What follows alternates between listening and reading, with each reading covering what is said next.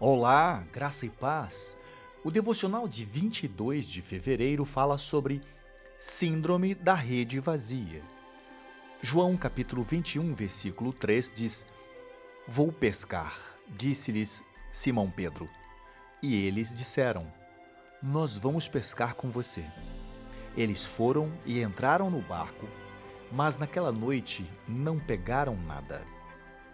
Em toda a Bíblia, Deus frequentemente pergunta, sondando quando quer uma confissão.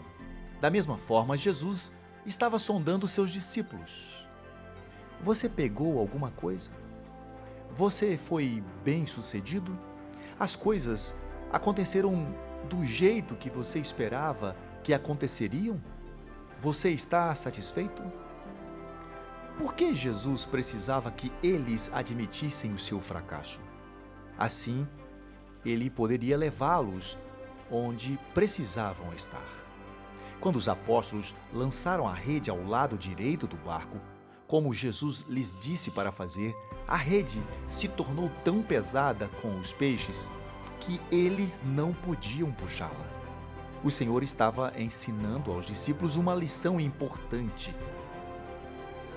Muitas vezes a falha pode ser a porta para o verdadeiro sucesso. Nós também precisamos chegar a esse ponto em nossas vidas. Temos de chegar e dizer: Senhor, eu não estou satisfeito com a maneira como está indo minha vida. Estou cansado de fazer tudo do meu jeito. Quero fazer do seu jeito.